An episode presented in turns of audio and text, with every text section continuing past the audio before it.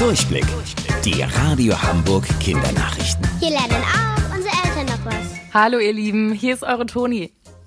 Joe Biden ist neuer US-Präsident. I, Joseph Robinette Biden Jr., do solemnly swear I, Joseph Robinette Biden Jr., do solemnly swear that I will faithfully execute that I will faithfully execute the office of President of the United States. the office of President of the United States. So help me God. Congratulations, Mr. President.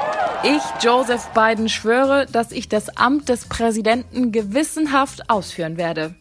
Mit diesen Worten ist der neue Präsident der Vereinigten Staaten gekürt worden.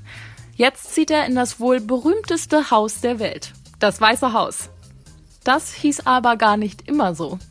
Früher wurde es als Präsidentenpalast, Haus des Präsidenten oder Villa der Stadtführung genannt. Natürlich auf Englisch. Den Namen das Weiße Haus bekam es durch seine Farbe.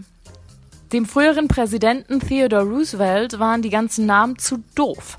Also hat er 1901 das Haus so benannt, wie wir es heute kennen. Das Weiße Haus. Auf Englisch The White House. Einfach und clever.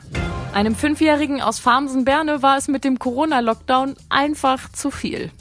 Er wollte wieder zur Kita und seine Freunde sehen. Das Problem, er hat seiner Tante, bei der er gerade war, nicht Bescheid gesagt.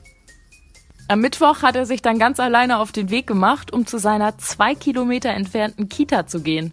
Seiner Tante ist das zum Glück schnell aufgefallen und sie hat die Polizei gerufen, die dann eine Suchaktion gestartet hat.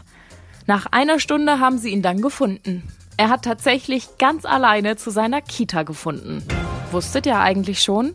Angeberwissen. Grönland ist die größte Insel der Welt. Sie ist ungefähr sechsmal so groß wie Deutschland. Bis morgen um 13.30 Uhr. Eure Toni.